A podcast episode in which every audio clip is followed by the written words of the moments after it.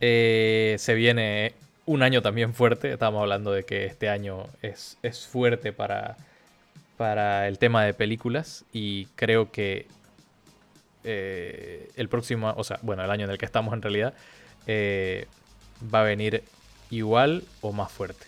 Tenemos hartísimas opciones en cuanto a, géneros, tenemos bastantes franquicias que están volviendo, por ejemplo, eh, Indiana Jones 5, después de creo que 5 años de retrasar el lanzamiento, Harrison Ford ya con caballito va va, a aparecer en esta, en esta entrega.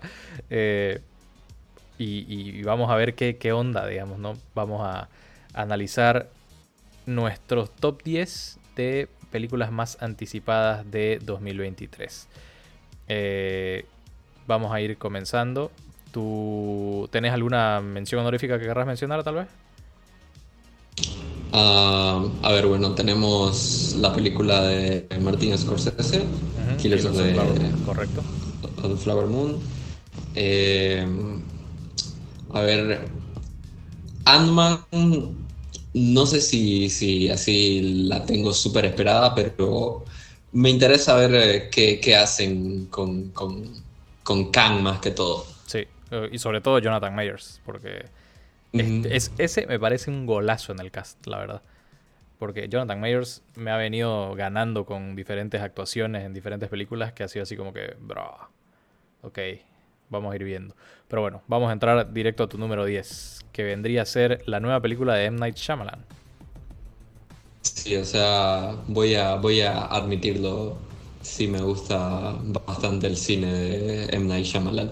No voy, a, no voy a decir que no tiene cosas que son imperdonables, porque sí las tiene, pero en general la verdad que todo lo que hace me parece interesante, eh, puede tener sus fallas, pero siempre me parece que presenta al menos una película decente. Hay excepciones, no voy a decir que no, pero la verdad que esta suena, suena interesante. Aparte de Dave Bautista, la verdad que ha, estado teniendo bastante buenos papeles últimamente. Y, esta película se trata sobre una familia que, que, es secuestrada por un grupo de extraños. Así que quiero ver qué, qué hacen, qué pasa y cuál es el giro. Que siempre tiene que haber un giro. Sí, obvio. Película de Shyamalan. Eh, esta se estrena ya nomás, ¿no? Creo. Sí, sí, creo que ya es el próximo mes o, en marzo, no sé. Sí, eh, vamos a estar atentos a eso. Tu número 9. Eh, Infinity Pool de, de. No es David Cronenberg, no es eh, Brandon. Brandon Cronenberg, el hijo de, David Cronenberg. la verdad que la, la anterior película Ah, se me fue. Possessor. La, última película que hizo Possessor me gustó bastante. Es, un thriller psicológico muy bien hecho. También tiene algo de, body horror, que obviamente por lo que es famoso su padre. y, en esta película, eh, Mia Goth, que la ha estado partiendo últimamente. Y, ¿Es Alexander Skarsgård? Sí, es Alexander, sí, es Alexander. bueno, igual, igual has tenido tuvo muy buen año con, con, The Northman, así que sí, la verdad que se pinta que va a ser bastante interesante. Así es. Esta vendría a ser tu número 8. Sí, o sea, sé que no estoy tan emocionado con el futuro del, del MCU, pero eh, James Gunn es una eh, excepción. La verdad que es el único director que no me ha decepcionado hasta ahora. Por, lo decís por Taika Waititi. Lo decís por Taika Waititi.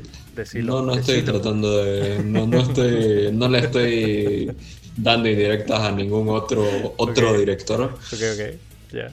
Pero James Gunn, la verdad que me parece que ha estado teniendo una racha bastante excepcional eh, con, con Peacemaker, realmente todo lo que ha hecho en el MCU y todo lo que eventualmente va a ser en el eh, en DC me parece bastante prometedor y a ver, hay que ver cómo cierra esta, esta saga de, los guardianes y, básicamente cómo cierra su, su participación en el MCU.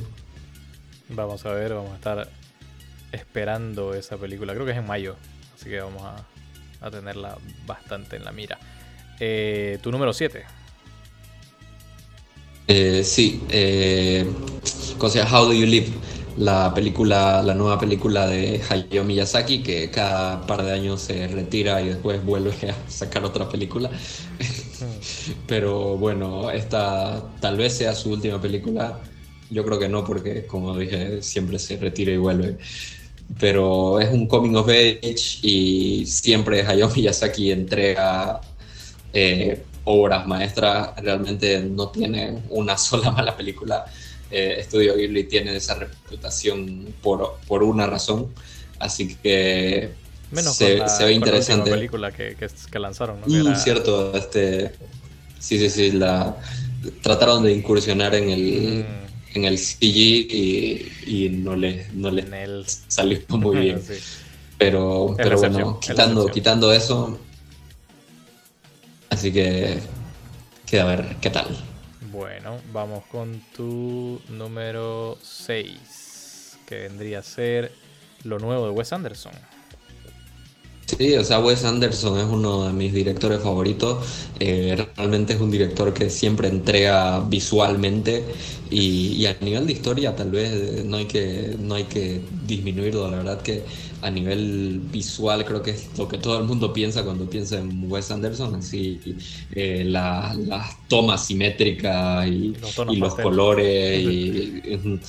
Eh, así que está bien, bien marcado en la mente de las personas como un director visual, pero también a nivel de historia, la verdad que siempre entrega igual cosas súper interesantes. No hay que olvidar que, que tanto eh, Fantastic Mr. Fox y, ¿cómo se llama? La última, The French Dispatch, o sea, todas esas son películas con, con historias muy buenas. De hecho, eh, Asteroid City es mi mención, era una de mis menciones especiales. Eh, quedó creo de 11. Eh, y Fantastic Mr. Fox, que la mencionaste, es una de mis películas favoritas de todos los tiempos, así que es uno de mis directores favoritos también, Wes Anderson. Pero quedó entre él y mi número 10, que es eh, The Killer, con, de David Fincher. Que Fincher, no sé si últimamente se ha alejado de lo que es el, la, pantalla grande, digamos, ¿no? Porque todo lo que ha hecho últimamente ha sido Netflix. Eh, y esta Este igual es para Netflix, ¿no? Así es. Este igual es de Netflix. espero que la estrenen en ojalá, Ojalá Netflix entre en el, en el tema del white release, porque si no, bueno, vamos a tener que conformarnos con verla en nuestra casa. Pero eh, me parece un emparejamiento bastante que puede funcionar bastante bien con Michael Fassbender. Eh, es un actor que hace algunos años también, o sea, este es un papel que, que lo vemos después de cuánto tiempo a, Fassbender eh, en una película como protagonista, digamos, ¿no? Entonces me parece que, que, un actor de ese calibre con un director de ese calibre pueden hacer algo bastante interesante. Eh, creo que va a ser una de las mejores del año, espero que lo sea. Eh, no puedo esperar menos de David Fincher. Entonces eh, va a estar bastante interesante eh, cómo sale esta película. Mi número 9 eh, vendría a ser lo que es Elemental, la próxima película de Pixar. Que por el teaser que nos dieron me parece un concepto bastante interesante porque estamos hablando de dos elementos que son contrarios, digamos, ¿no? Y, quiero ver cómo manejan ese. cómo manejan esa. Eh, esa relación, digamos, de estos dos eh, personajes, que uno es de fuego y uno es de agua. Y se enamoran. Entonces, me imagino el contacto físico, me imagino las interacciones diarias, todas estas cosas. Quiero ver cómo lo manejan. Obviamente no espero menos de Pixar que me den, eh, no sé, una un estudio de personajes a un nivel eh, de relación humana súper eh, introspectivo. Eh, después de haber visto las dos últimas tres, dos o tres últimas películas de Pixar, no espero menos. Eh, mi número 8 vendría a ser eh, igual que el tuyo, creo, si estamos en, el mismo número, Guardianes de la Galaxia, el volumen 3. Eh, después, especialmente después de haber visto el tráiler, creo que quiero ver cómo acaba esta interacción del, equipo, porque sabemos que el equipo puede continuar pero con diferentes miembros. Eh, y quiero ver el futuro de cada uno de, estos guardianes, ¿no? O sea, quiero ver, se, rumorea que va a haber muertes, se rumorea que, que algunos van a simplemente partir eh, por caminos separados. Eh, entonces, como, y también como dijiste, James Gunn es básicamente su salida del MCU. Eh, y quiero ver cómo lo hace y, cómo deja.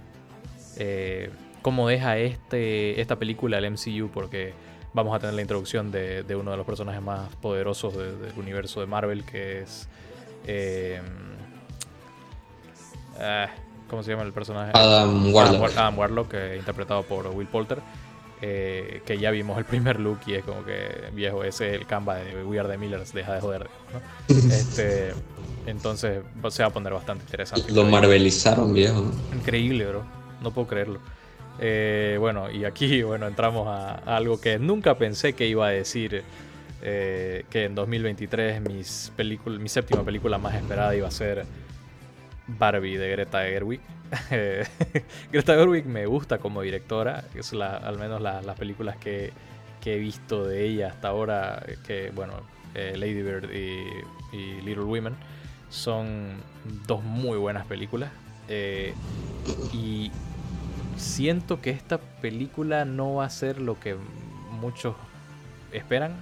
No creo que alguien le atine a decir esta película va a ser sobre esto y que le atine porque estamos viendo, hay diferentes Barbies, hay diferentes Kens. O sea, no está claro de cuál es la, eh, la historia, digamos. Y, el único teaser que hemos visto fue un golazo, pero tremendo. Que realmente estamos hablando fuera de cámara y, ah, coincidimos, digamos, viejo, no hacen trailers así ya. O sea, el, el de Barbie fue un golazo y lo único que hizo fue subir mi nivel de expectativa por mil. Entonces. Quiero ver ese tráiler en el cine, viejo. Sí, porque no lo he visto hasta ahorita en el cine, todo es YouTube. Eh, entonces, vamos a ver qué, nos trae Barbie. Creo que si no me equivoco es en mayo esta película. Y bueno, mi número 6, eh, como no puede ser, o sea, Misión Imposible Dead Reckoning parte 1.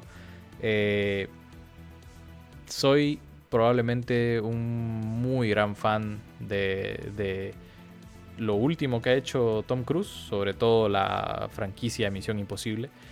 Creo que Fallout fue lo mejor de la franquicia hasta ahora. Y creo que lo hablamos eh, en algún punto. O sea, la, franquicia Misión Imposible es una franquicia que, como Toy Story, digamos, no, haciéndose paralelismo, cada película, sacando la 4, perdón, este, cada película ha sido mejor que la anterior. O sea, cada película se ha ido superando y eso es porque Tom Cruise está eh, empecinado en que cada película tiene que hacer algo más loco de lo que hizo la anterior. O sea, ya todo el mundo ha visto el clip de, Tom Cruise eh, saltando en motocicleta al vacío con paracaídas, digamos, ¿no? O sea, eso mm, es Tom Cruise. Es la última gran estrella de cine. Entonces creo que creo que lo está, lo está viviendo, está, está adueñándose ese papel y con, con acrobacias como esas y con un compromiso de tu estrella como ese, yo creo que solo puedes tener un producto muy bueno. Eh, y bueno, pasamos a tu número 5, que, a ver, es lo nuevo de Bon Joon-ho, ¿verdad? Mickey 17 se llama. Eh, la verdad que, o sea, Bon ya tiene expectativas altísimas en su nuevo proyecto después de, después de Parasite. Parasite ya considera una de las mejores películas de la historia. Así que la verdad que o sea, hay mucho que puede salir bien, hay mucho que puede salir mal, pero con Robert Pattinson, que es tremendo actorazo al frente, la verdad que le tengo mucha fe. Es una película de ciencia ficción que es algo que mm, no es del todo nuevo para Bong Joon-ho si tomamos en cuenta Snowpiercer, eh, Snowpiercer y Okja, con Okja, ¿no? Eh, así que es un género que ya, ya ha metido su mano Bong Joon-ho, así que hay que ver cómo, cómo sale esta. Buenísimo. Eh, vamos con tu número 4, que vendría a ser... Ah, mi número 10. Y sí, o sea, David Fincher es eh, top 5 directores de cine favorito para mí, así que la verdad que además su retorno al, thriller policíaco eh, es muy emocionante. La verdad que no veo cómo esto puede salir mal, aparte con Michael Fassbender al frente. Eh, realmente yo estoy súper emocionado por esto. Eh, cada vez que sale un nuevo proyecto de David Fincher, yo voy a estar ahí para verlo y ojalá, ojalá lo, lo estrene en el cine porque siento que lo va a merecer. Y esto no va a hacer que nos olvidemos de Manhunter, Netflix. Saca la tercera temporada. Ah, maldita sea. No me, no me acuerdo. bueno, eh, tu número 3, eh, mi número 7 creo. Vamos. Bueno, te voy a aumentar lo de ponerlo en el top 7. Ahora es mi top 3 película. O sea, es que, es que Greta Gerwig, eh, Margot Bomba, que es, el guionista de la, de la película, eh, Margot Robbie, Ryan Gosling, viejo, no hay, no hay, o sea, el tráiler aparte, no hay razones para no estar emocionado por esta película, o sea, no por nada se ha convertido en un meme, si ir de, ir de traje, ¿eh? cinco entradas para Barbie, por favor. O sea... va a ser tan chistoso comprar entradas para esta película. Pero bueno, sí, tenés toda la razón. Vamos con tu número 2, que vendría a ser... Uf. Viejo, decir que... Decir que la primera película Into the Spider-Verse es la mejor película de Spider-Man que se ha hecho.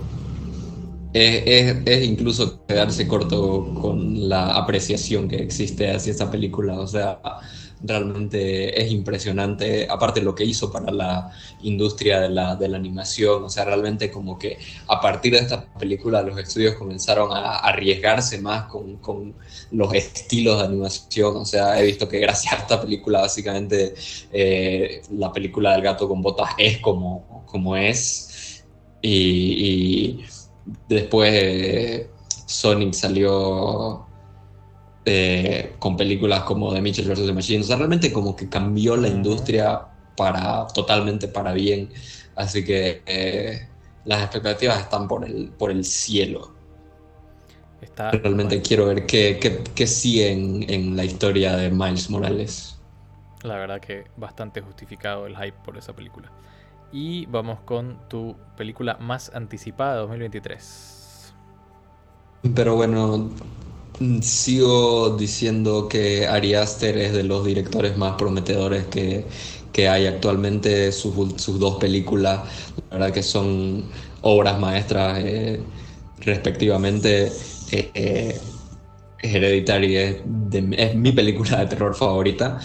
Así que la verdad que Boys Afraid no va a ser tanto terror, va a ser más como un thriller, comedia comedia negra, más o menos por ahí va, a manejarse, y Joaquín Phoenix, digamos, o sea, eh, eh, esa fórmula siento que no puede fallar. Ari Aster con Joaquín Phoenix al frente, realmente, realmente las expectativas están por los cielos.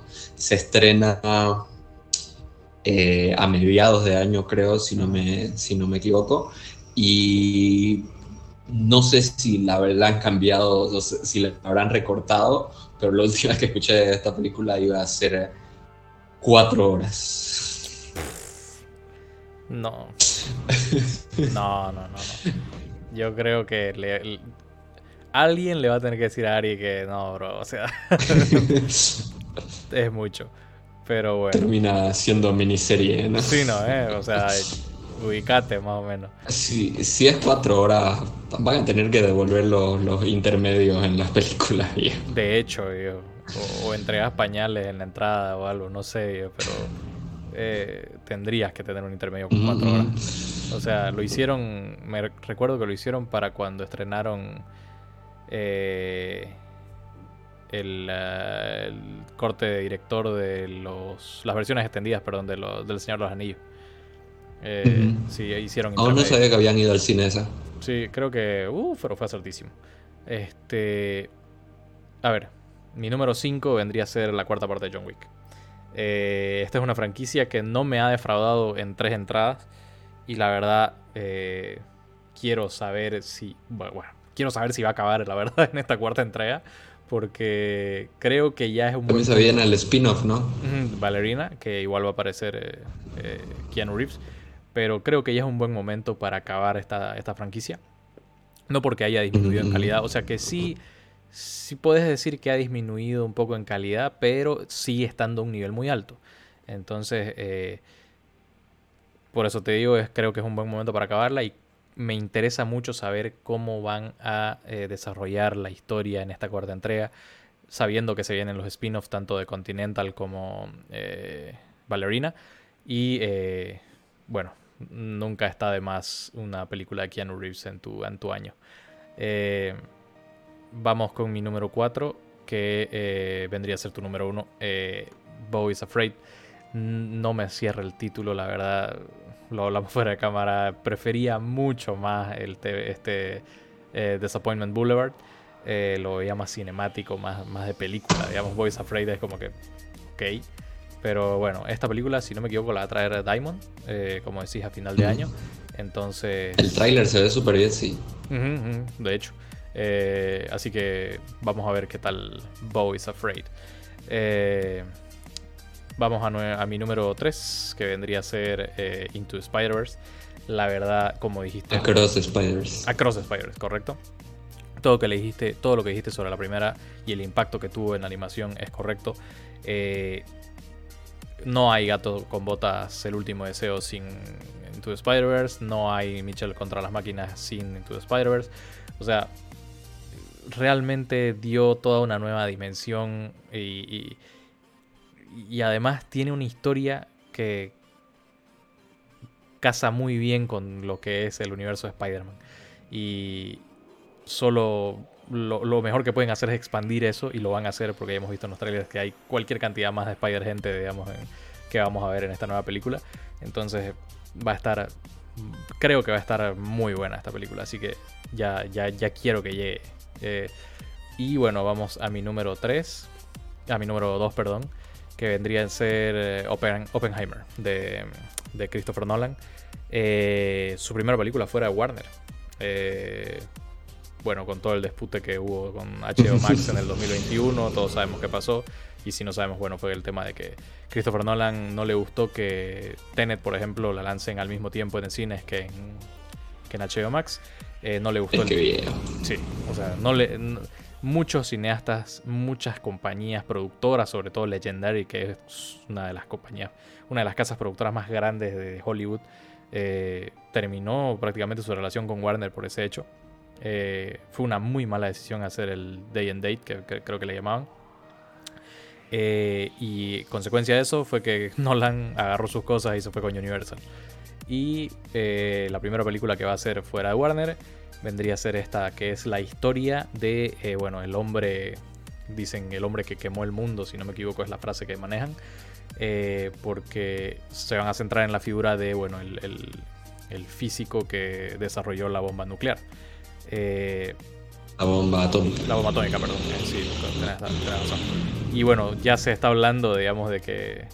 o sea, el meme se volvió realidad porque todo el mundo decía: Christopher Nolan seguro va a hacer una explosión atómica para su película, ¿no? Y literal recreó con efectos prácticos una explosión atómica.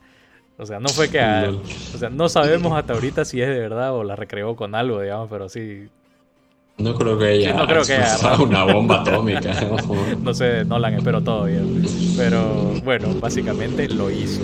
Y, por, las imágenes que han salido se ve espectacular. Entonces, eh, no, nunca podés descontar a, Nolan. Eh, por más que Tenet no haya salido como él esperaba tal vez, y sí haya sido un poco más complicada. Eh, o sea, antes de eso tenés Dunkirk, tenés Interestelar, tenés Inception, tenés Insomnia, tenés Memento, tenés... O sea, son películas de un nivel de producción, de historia tremendo. Entonces creo que siempre podés ir con, con una película muy anticipada con una de Nolan.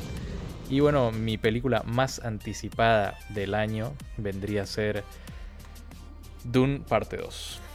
Eh, la verdad me gustó mucho Dune parte 1. Eh, y bueno, esta va a ser la conclusión de la historia de Atreus. Eh, no me acuerdo el nombre completo, pero bueno. del personaje de Timothée Chalamet y vamos a ver básicamente la épica conclusión de lo que tendría que ser esta saga que se intentó hacer varias veces. Eh, David Lynch falló estrepitosamente en su adaptación y desde ahí nadie se atrevió a tocarla. Y bueno, Denis Villeneuve, que es uno de los, probablemente otro de los directores más importantes de la actualidad, eh, con un montón de películas muy buenas a su espalda, se atrevió a agarrar este proyecto y la verdad que la primera salió bastante bien y creo que esta segunda tiene que ser la épica conclusión que todos esperamos eh, y yo al menos estoy bastante emocionado por verla. Eh, bueno, básicamente ese es mi top, ese fue el top de hipster y bueno, si ustedes tienen película más esperada eh, déjenlo en los comentarios porque queremos saber cuáles son sus opiniones y básicamente ese fue el último episodio de la tercera temporada de Videoclub Podcast. Vamos, como dijo Hipster, vamos a tomarnos un pequeño tiempo para renovar todo lo que es las energías y también la imagen del podcast. Y eh, vamos a volver con las pilas puestas y con, quien dice, un nuevo formato y tal vez nuevos integrantes del podcast. Entonces, eh, bueno, Hipster, 18 episodios en esta tercera temporada. Desde Brasil nos despedimos. Bastante, bastante, diría yo. Así, la verdad que sí. Desde Brasil nos despedimos y nos vemos en unos. Chicos, hasta la próxima. Chao, chao.